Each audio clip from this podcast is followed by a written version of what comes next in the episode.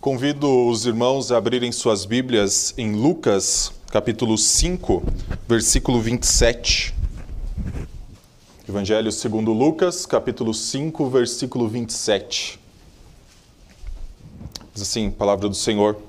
Passadas estas coisas, saindo viu um publicano chamado Levi, assentado na coletoria, e disse-lhe: Segue-me. Ele se levantou e, deixando tudo, o seguiu. Então lhe ofereceu Levi um grande banquete em sua casa. E numerosos publicanos e outros estavam com eles à mesa. Os fariseus e seus escribas murmuravam contra os, os discípulos de Jesus, perguntando: Por que comeis e bebeis com os publicanos e pecadores? Respondeu-lhe Jesus: Os sãos não precisam de médico, e sim os doentes. Não vim chamar justos, e sim pecadores ao arrependimento. Disseram-lhe eles: Os discípulos de João e bem assim os dos fariseus frequentemente jejuam e fazem orações. Os teus, entretanto, comem e bebem? Jesus, porém, lhes disse: Podeis fazer jejuar os convidados para o casamento enquanto está com eles o noivo? Dias virão, contudo, em que lhes será tirado o noivo. Naqueles dias, sim, jejuarão. Também lhes disse uma parábola.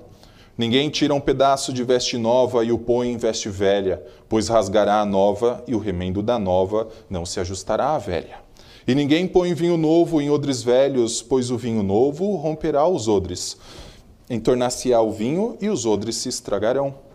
Pelo contrário, vinho novo deve ser posto em odres novos, e ambos se conservam. E ninguém, tendo bebido vinho velho, prefere o novo, porque diz: o velho é excelente. Até aqui a palavra do Senhor. Vamos orar? Senhor Deus, tua palavra foi lida e está aberta diante dos nossos olhos. Ela é o único padrão imutável da sua verdade para nós. Assim nós podemos crer que aqui temos a sua vontade e as suas obras registradas. Confiando que este livro é inspirado pelo Senhor, pedimos o teu auxílio para compreender e iluminar o nosso coração, para que nossa mente, vontade e emoções sejam submissas a ele. Essa é a nossa oração no nome santo de Jesus. Amém.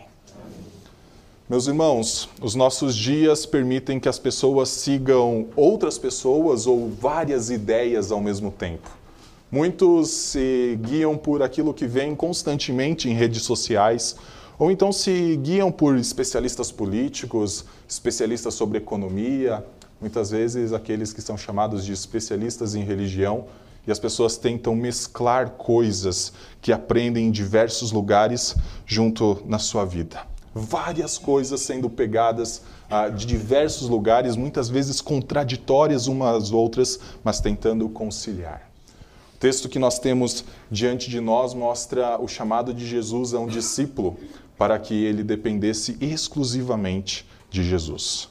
O único caminho a ser seguido é Jesus por isso nós temos o texto: Eu sou o caminho, a verdade e a vida. Muitos hoje em dia falam que a verdade está em todos os lugares, ou cada um tem a sua verdade, ou todos os caminhos levam a Deus. Todas essas frases nada mais são do que vontade ou tentativa dos homens de tentar ter o controle de suas vidas em suas próprias mãos.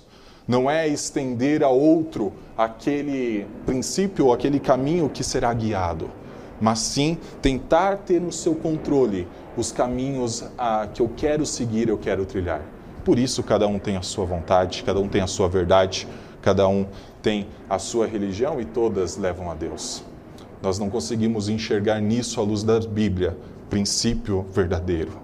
Mas, como nós veremos nesse texto, o único a ser seguido é Jesus. Ele tem os seus discípulos. Esses discípulos dependem dele, esses discípulos celebram a sua presença, esses discípulos vivem uma vida nova obtida pela salvação nele. Nosso texto começa chamando a nossa atenção para algumas coisas que se passaram. Já haviam sido vários milagres de Cristo realizados antes dele chamar Levi e Mateus. Que, que, se chama Mateus depois. Levi é o seu nome uh, hebreu, Mateus o seu nome uh, grego. Nós temos passadas estas coisas, então uma multidão já seguindo a Jesus. antes mesmo dele se encontrar com Levi. Se os irmãos olharem para o capítulo 5, lá no versículo 1, nós já veremos aquela famosa pesca maravilhosa, em que na sequência nós temos o chamado de Pedro, André, seu irmão. Depois nós vamos ter a cura de um leproso, a cura de um, de um paralítico em Cafarnaum, vários milagres de Jesus, e todos eles apontando para uma única coisa: Jesus é o Senhor. Se os irmãos olharem para o que Pedro fala ah, no versículo 8, ele vai dizer assim: Senhor, retira-te de mim, porque não sou digno da Sua presença. O paralítico fala: Senhor, tu podes me curar. Depois, Jesus Cristo vai dizer que ele tem autoridade sobre a terra para perdoar pecados quando ele cura o paralítico no sábado à vista de todos. O que é lícito? Esses são os três primeiros pontos antes do nosso texto. Se nós formos para o versículo, o capítulo 6 em diante, nós vemos, vamos ver mais três vezes em que Jesus se demonstra como Senhor. O primeiro está no versículo 5 do capítulo 6. O Filho do Homem é Senhor do sábado. No versículo 8 em diante, vai dizer: Mas ele, conhecendo-lhes os pensamentos, disse ao homem da mão ressequida: Levanta-te, vem para o meio. E ele, levantando-se, permaneceu de pé. Então disse a Jesus a eles: Que vos parece? É lícito, é permitido perante a lei no sábado fazer bem ou mal, salvar a vida ou deixá-la perecer? E fitando os olhos ao redor, disse ao homem: Estende a mão. Ele assim o fez, e a mão lhe foi restaurada. Jesus Cristo demonstra o seu senhorio sobre a lei. E então nós chegamos à última parte dessa grande sessão, que é Jesus escolhendo doze homens como apóstolos. E apóstolos são oficiais enviados pelo seu Senhor. Então nós vamos encontrar na sessão que está bem no meio, escrita por Lucas, o chamado para um discipulado voltado para o Senhor. É mais do que um discípulo de um mestre, aquele que adota apenas os ensinamentos, como nós temos em religiões como o budismo, e religiões orientais. É o chamado de um senhor para um servo. Discípulo é um servo do Senhor. Nossa passagem, ela tem uma divisão que não a torna cronológica, mas sim escrita de forma temática. Do versículo 29 a 32, há uma sequência cronológica de acontecimento. Jesus chama Levi, então Levi propõe um grande banquete, celebra um grande banquete com o Senhor. Então, nós vamos ter um, um momento em que os fariseus começam a questionar Jesus sobre o jejum. Quando nós olhamos o texto de Mateus, capítulo 9, nós vamos ver a associação dessa mesma pergunta sobre por que, que os discípulos não jejuavam com o momento em que Jesus ah, inicia a conversa com Jairo. Jairo chega falando sobre a sua filha. Então Jesus, saindo dali, vai até a direção à casa de Jairo. No caminho, a gente tem aquela história da mulher ah, que tinha hemorragia há muito tempo, e então ela toca as vestes de Jesus e é curada. Então, nós não temos uma sequência cronológica aqui em Lucas, mas sim o propósito temático de Lucas. Falar sobre o discipulado, falar sobre o discípulo e mostrar que os fatos, assim como os ensinamentos de Cristo, ambos têm a mesma relevância. Se nós lembrarmos o motivo por que Lucas escreveu é, o seu evangelho, foi para ensinar Teófilo, testificar a Teófilo aquilo que ele já sabia, aquilo que ele já tinha conhecido, mas para provar a partir de histórias verídicas, de relatos que ele escutou, de testemunhas oculares de todos os fatos, para Teófilo ter uma fé ainda mais certa, ainda mais embasada. Só que para Lucas, tanto o fato quanto o ensinamento sobre o que é ser um discípulo, eles são iguais, eles são idênticos. Por isso ele não tem problema em fazer essa divisão de inserir algo que é depois da, do sermão da montanha e da escolha dos doze, como sendo antes. O questionamento dos fariseus sobre o jejum foi feito só depois da escolha dos doze. O chamado de Levi antes. Então há uma ruptura cronológica, porém não temática. Primeiro ponto que eu gostaria de destacar sobre isso é que essa nova vida que Mateus é chamado a ter é uma vida que depende do Senhor. Os discípulos do Senhor dependem dele. Versículo 27 nos chama a atenção falando assim: Passadas estas coisas, saindo, viu um publicano chamado Levi assentado na coletoria e disse-lhe: segue-me.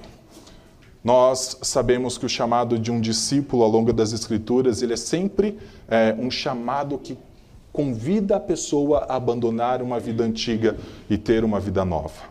Jesus, em determinado momento, uh, se relacionou com três jovens uh, que queriam ser discípulos ou então foram chamados para serem seus discípulos. Jesus apresentou as dificuldades disso. Ele não tinha onde reclinar a cabeça, ele não tinha onde descansar.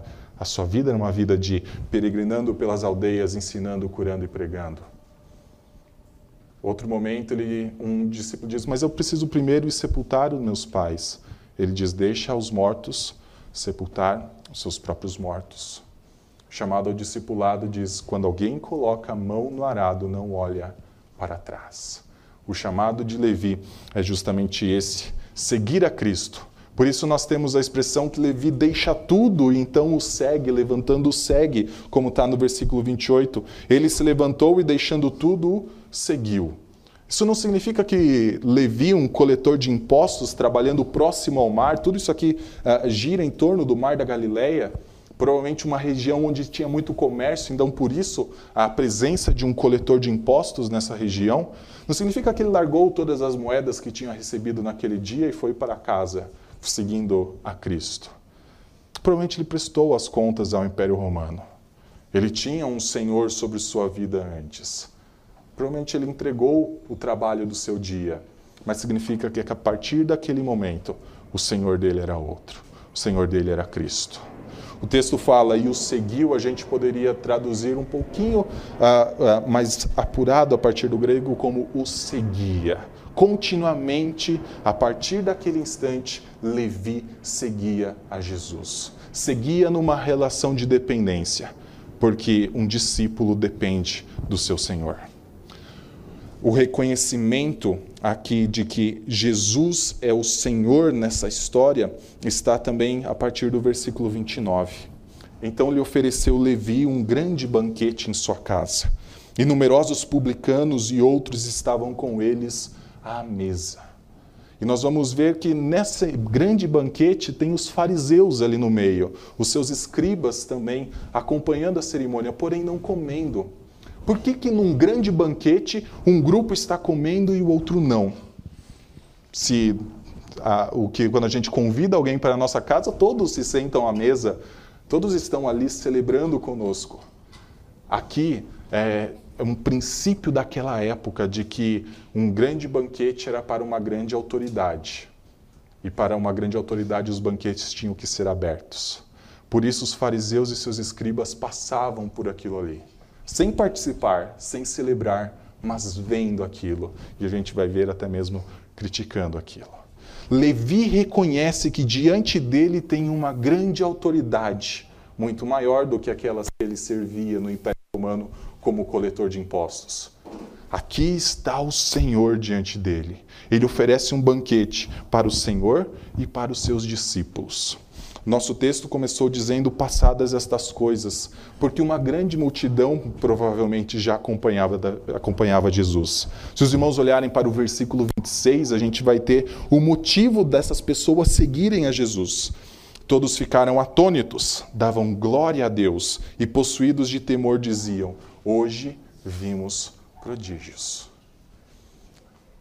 Ninguém que vê esses grandes prodígios que Cristo fez, como curar o leproso, curar o paralítico, a grande maioria provavelmente continuou seguindo Jesus.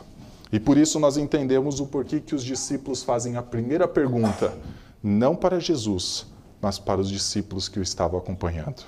Versículo 31, uh, ah, versículo 30 diz assim: Os fariseus e seus escribas murmuravam contra os discípulos de Jesus, perguntando: Por que comeis e bebeis com os publicanos e pecadores? há uma interrogação aos discípulos sobre por que, que eles, veja que na associação não é porque Jesus está fazendo isso, é porque vocês estão comendo com publicanos e pecadores. Fariseus taxavam aqueles que ah, não se vinculavam com a religião judaica ou então que eram ah, aliados do Império Romano à sua vista, como Levi, que apesar de ser judeu, servia ao Império Romano como coletor de impostos e era visto como um inimigo dos judeus porque os judeus eram submissos ao Império Romano e tinham que pagar altos impostos, eles olham para eh, os discípulos de Jesus sentados com essas pessoas, publicanos, e eles entendem como pecadores também. E a pergunta é: por que vocês estão fazendo isso? Vocês estão se associando. Na Bíblia, uh, momento de comunhão, e talvez até mesmo para nós nos dias de hoje, um grande momento de comunhão é sempre ao redor de uma mesa farta, é sempre ao redor de comida. Nós presbiterianos gostamos de fazer nossas reuniões com comida. Comunhão é estabelecida entre Jesus e os seus discípulos e aqueles que para os fariseus eram pecadores e publicanos. A esse questionamento dos fariseus, quem responde não são os discípulos, quem responde é Cristo. Versículo 31, respondeu-lhe Jesus: Os sãos não precisam de médico, e sim os doentes.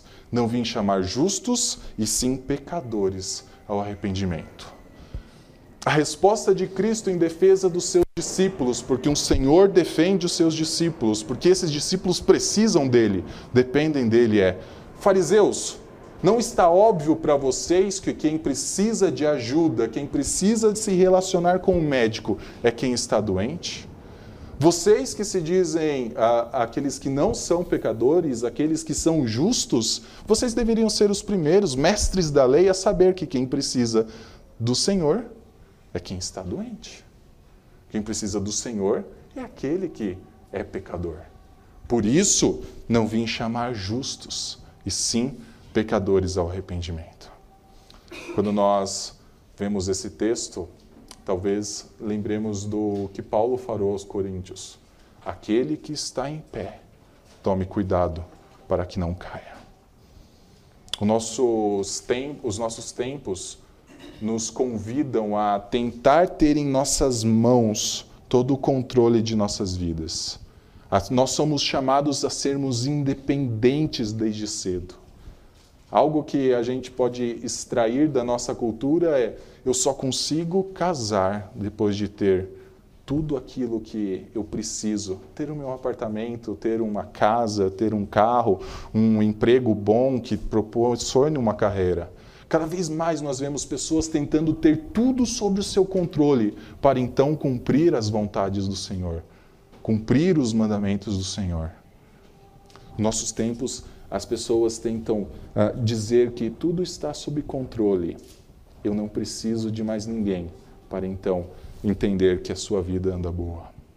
Os fariseus olhavam para os publicanos assentados com os discípulos de Jesus e olhavam assim: Nós somos justos.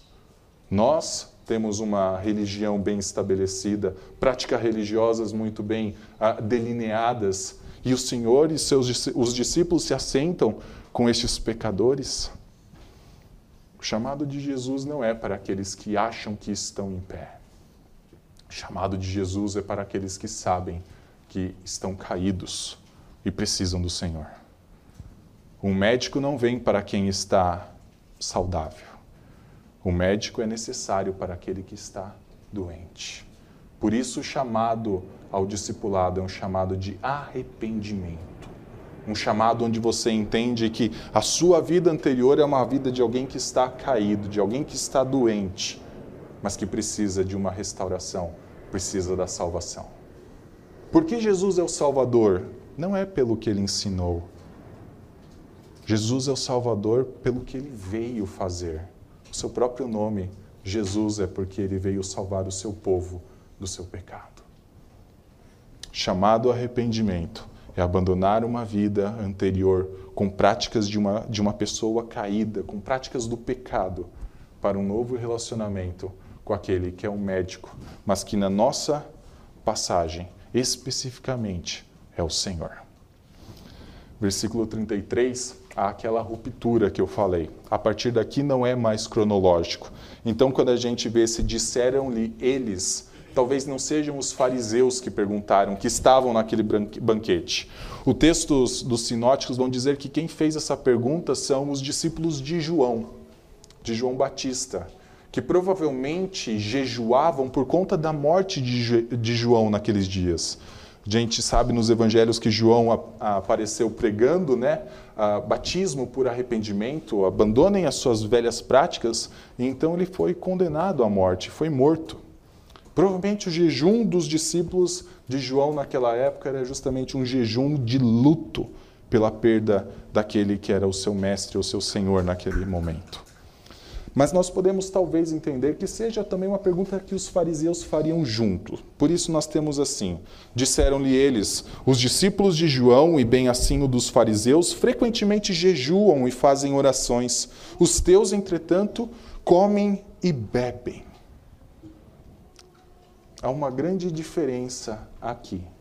Os discípulos de João, os discípulos dos fariseus, esses jejuam. Mas os seus estão comendo e bebendo. Comem e bebem. Os seus celebram algo, enquanto os nossos jejuam, demonstrando um momento de tristeza.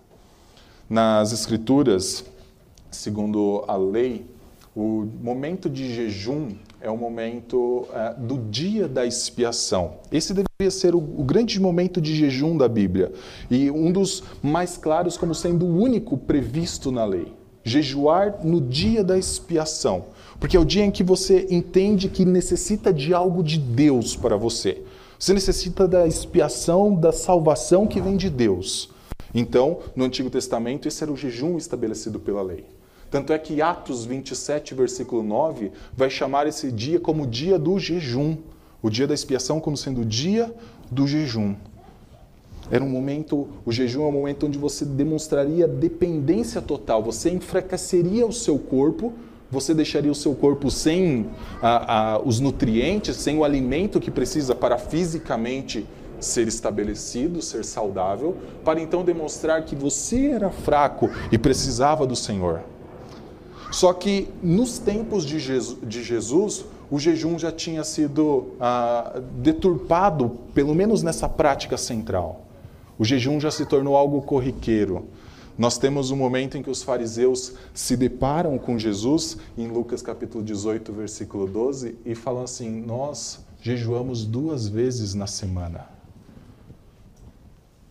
Não é mais algo solene, não é mais algo esperando a, a, a, providência do Senhor, dizendo: Eu preciso do Senhor se tornou algo muitas vezes como uma barganha ao Senhor. Talvez os irmãos já ouviram falar de campanhas longas de jejum, frequentemente anunciadas por outras igrejas. Jejue para a prosperidade, a saúde ou algo que você quer vir. O jejum se tornou uma barganha e não um sinal de dependência do Senhor. Se tornou um toma lá, dá cá. Por que, que Jesus diz que os seus discípulos não deveriam jejuar? Porque esse era um momento de celebração. E esse é o segundo ponto que eu gostaria de destacar. O primeiro é: o discípulo do Senhor depende do Senhor. O segundo é: o discípulo do Senhor celebra a presença do Senhor.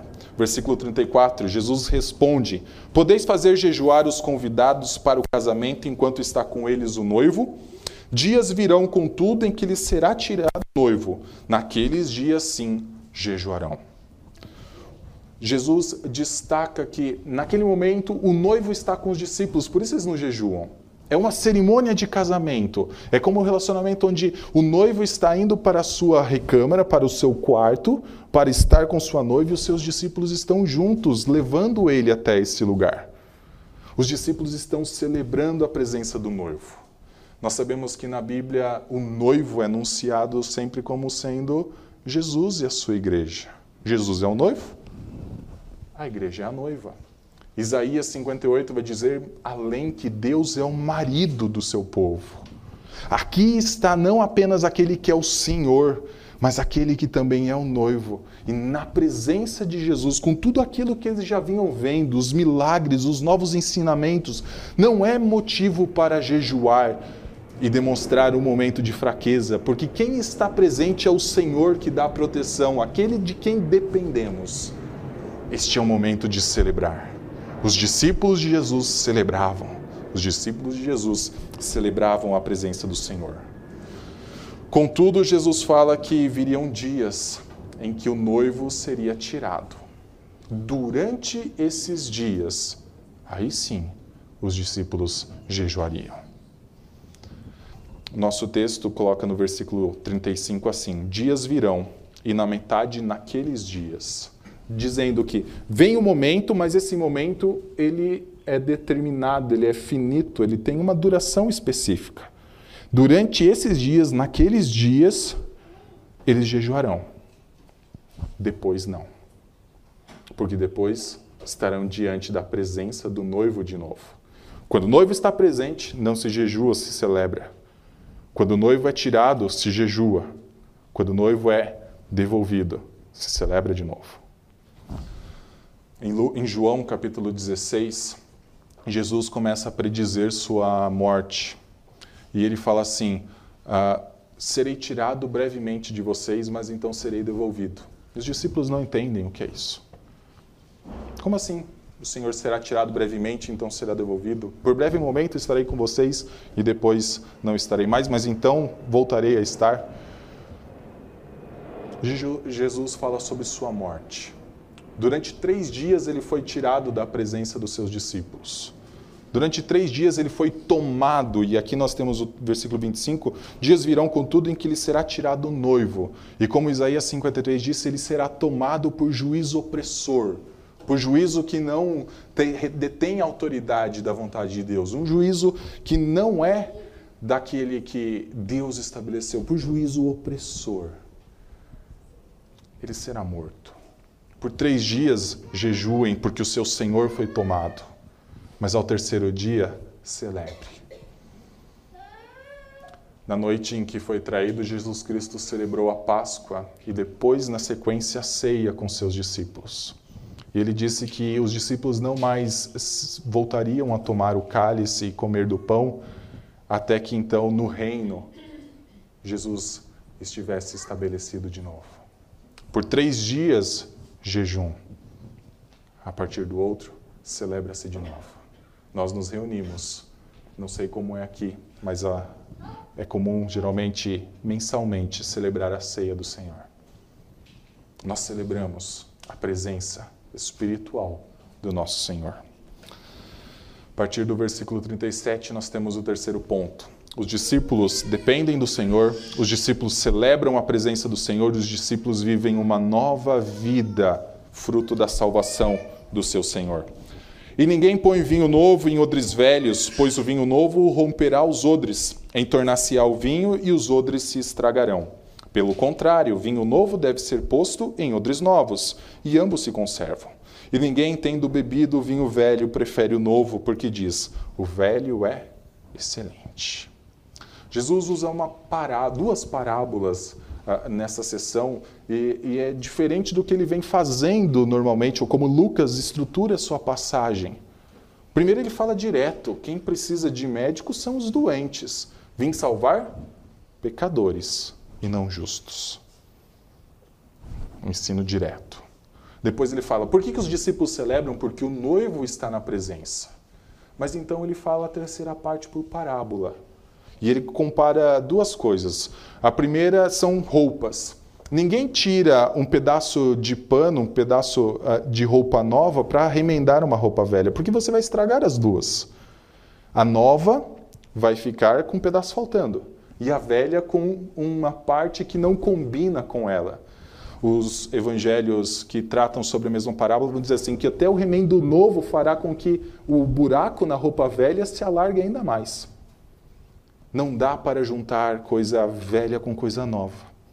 Você precisa substituir o novo pelo velho. Segundo, segunda parábola são de odres novos e odres velhos. Você coloca vinho novo em um recipiente novo e vinho velho num recipiente velho. Para nós entendermos isso, a gente precisa pensar em como esses odres eram feitos. Matava-se um animal, geralmente uma ovelha, ah, deixava ela por um tempo uh, curtindo, secando, então invertia-se ela. Raspava seus pelos da parte de fora e invertia-se para que o couro sustentasse. Então, num recipiente, num odre, era feito isso: cortava-se as patas, fazia-se com o pescoço a entrada ah, do recipiente. Então, com um recipiente que ficou muito tempo ah, nesse processo de preparação, se colocaria vinho velho. Mas num recipiente recém-feito se colocaria vinho novo, por conta de acidez. A fermentação do vinho levaria o, vinho, o odre velho, por ser um, um vinho novo, se romper. Por isso essa diferença. Vinho velho no odre velho, vinho novo no odre novo. Só que Jesus termina a sua parábola dizendo assim: Ninguém que experimenta o velho prefere o novo, porque vai dizer que o velho é muito excelente. A nova vida com o Senhor tem princípios novos, tem práticas novas, tem um líder novo. Levi é um dos grandes padrões, ou pelo menos o grande exemplo de discipulado. Ele deixa a sua vida antiga para trás, abandona o seu relacionamento com o Império Romano e então segue o seu novo Senhor. Depois ele é chamado como um apóstolo. Aqui ele é um discípulo, um cristão, um, alguém que segue o seu Senhor. Alguém que segue a Cristo, sem ainda o oficialato, sem ainda ah, o título de apóstolo. Mas ele deixa para trás a sua vida antiga. E ele assume uma nova vida de seguir constantemente o Senhor. Por que, que é necessário, num recipiente novo, colocar coisas novas? A nossa vida, geralmente, ah, quando passamos pela conversão, ela está num momento onde você começa a experimentar coisas novas, mas a mente ainda tem muitas coisas do passado. E muitas vezes você se depara com essas coisas do passado e diz: Isso é melhor. O velho é melhor. Ser discípulo do Senhor é depender do Senhor, é celebrar o Senhor, mas é viver a nova vida do Senhor. O jejum estabelecido pelos, ah, pelos fariseus era um jejum de duas vezes na semana, mas que vinha com a, as características do que acontecia no Antigo Testamento. Não se celebrava mais o, não se fazia mais o jejum apenas uma vez no ano. A gente vai ver várias vezes se uh, jogando cinza sobre a cabeça, fazendo jejum no luto de uma pessoa. Essa prática se tornou comum do jejum ser ampliado no Antigo Testamento. Quando nós vamos para o Novo, a gente vê isso reduzido a muito. Jejuamos, jejuamos, mas num sinal de dependência do Senhor, não num sinal de barganha com o Senhor. A prática velha do jejum de barganha, do jejum do toma lá da cá, essa deve ser abandonada. Aqui nós vemos princípios religiosos de algo que aos olhos parece ser muito bom, mas também nós podemos ampliar para todo o restante da vida. Às vezes você experimentou algo do passado e pode dizer: o velho é melhor. Só que o chamado para um discípulo é em um recipiente novo, coisas novas, ensinos novos. Porque senão o que é velho pode romper o que é novo. O que é velho pode tomar lugar do novo. E o discipulado vai embora. Discípulo do Senhor. O Senhor tem os seus discípulos, não são os de João, não são dos fariseus, mas são os seus. Eles dependem do Senhor, como um servo depende da proteção do seu Senhor. Eles celebram a presença do Senhor. Eles vivem a salvação do Senhor. Para nós, devemos depender mais e mais do Senhor. Não pense que a sua vida você está em pé. Aquele que está em pé, tome cuidado para que não caia. Não tente viver segundo após segundo, minuto após minuto, como se você fosse independente. Você precisa do Senhor. Precisamos de um relacionamento íntimo com o Senhor. Celebrar a figura dele como posto de Senhor de nossas vidas. Como servos o servir, servirmos. Como servos dependermos da sua ajuda. Hoje em dia nós não temos a relação tão clara de senhor e servos. Mas naquela época o Senhor protegia os seus servos. E os servos entendiam que sem o seu Senhor a sua vida seria difícil ou até mesmo a sua vida seria eliminada. O autor aos Hebreus, no capítulo 4, versículo 14 em diante, vai dizer assim: Quando você precisa de misericórdia, precisa de graça, precisa do arrependimento que vem, ah, que é dado pela fé no Senhor. Vá até o trono de graça do Senhor. Se coloque aos pés do trono de graça, demonstre a sua dependência do Senhor. Segundo momento, celebre a presença do seu Senhor. Infelizmente, nos nossos dias, a ceia do Senhor muitas vezes é tratada de forma banalizada. Muitas vezes as pessoas não se preparam adequadamente para participar e celebrar da ceia do Senhor. Ali nós celebramos a presença espiritual do Senhor conosco, o santuário que o Senhor estabeleceu em nosso coração. Celebramos a salvação obtida na Sua morte. Ansiamos pela vinda do Senhor. Prepare-se para este momento. Sempre que celebrar a ceia, vir para o culto onde nós nos colocamos como corpo de Cristo na presença de Deus para adorá-lo exclusivamente, prepare-se para isso. Como? Olhando para a sua vida, reparando se nela coisas velhas mais do que coisas novas. A vida do cristão é uma vida que avança em direção sempre mais a coisas novas. As coisas velhas devem passar, as coisas velhas passaram. Nossa vida é a substituição do nosso velho homem por um novo homem. É uma vida de santificação. É uma vida de reconhecer a obra do Senhor. É uma vida de servir ao Senhor. Reconhecer os seus ensinamentos, reconhecer a salvação que ele obteve no momento em que ele foi tomado de nós. Oremos. Senhor Deus, Tu és o Senhor de nossa vida, o único que merece ser celebrado pelos seus feitos, honrado por aquilo que estabeleceste, criaste e fizeste. Senhor, Tu és digno e nós não. As palavras de Pedro são verdadeiras, ricas e preciosas para nós. Muitas vezes olhamos e enxergamos a nossa indignidade da presença do Senhor. Mas pela sua graça, o Senhor veio para os que são doentes. Quem precisa de médico é quem sabe que está doente. Os que acham que estão sãos não procuram médico. Mas nós entendemos que precisamos do Senhor. Auxilia-nos, ó Pai, a dependermos de Ti. Auxilia-nos, ó Pai, a celebrarmos o que fizeste em favor de nós. Auxilia-nos, ó Deus, a vivermos uma nova vida com os Seus princípios, com a, a Sua misericórdia, entendendo que os nossos pecados foram perdoados.